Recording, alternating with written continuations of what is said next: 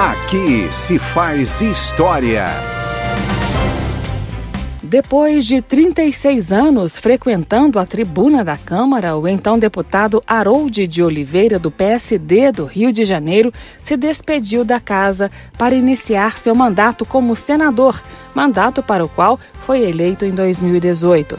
Harold de Oliveira fez um balanço de momentos importantes de sua trajetória como deputado federal em nove mandatos.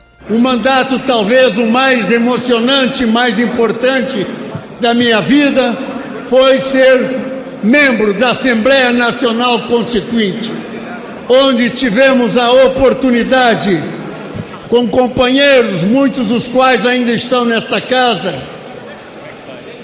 de fazer a Constituição chamada pelo seu presidente Ulisses Guimarães de Constituição Cidadã. Uma Constituição que, embora analítica, detalhada, serviu para fazer a transição de um velho regime para uma nova fase. Vivi também com tristeza, primeiro com alegria, a eleição do primeiro presidente pelo sufrágio universal direto.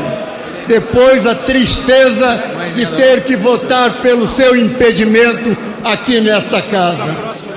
Mais tarde ainda, um outro escândalo de tristeza foi chamado de anões do orçamento.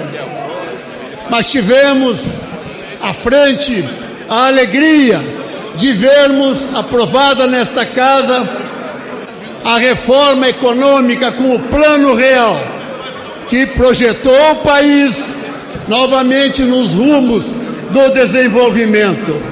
São tantos os momentos de emoção, de altos e baixos, presidente, que às vezes tenho pena de deixar esta casa. Até fico triste, meus colegas. No discurso, o então deputado Harold de Oliveira também ressaltou seu papel na privatização das telecomunicações. Em setembro de 2020, o parlamentar contraiu Covid-19. No início de outubro, foi internado e não resistiu às complicações da doença. Harold de Oliveira morreu aos 83 anos na noite de 21 de outubro de 2020. O corpo foi cremado no Rio de Janeiro em cerimônia reservada. Harold de Oliveira foi militar, engenheiro e economista. Aqui se faz história.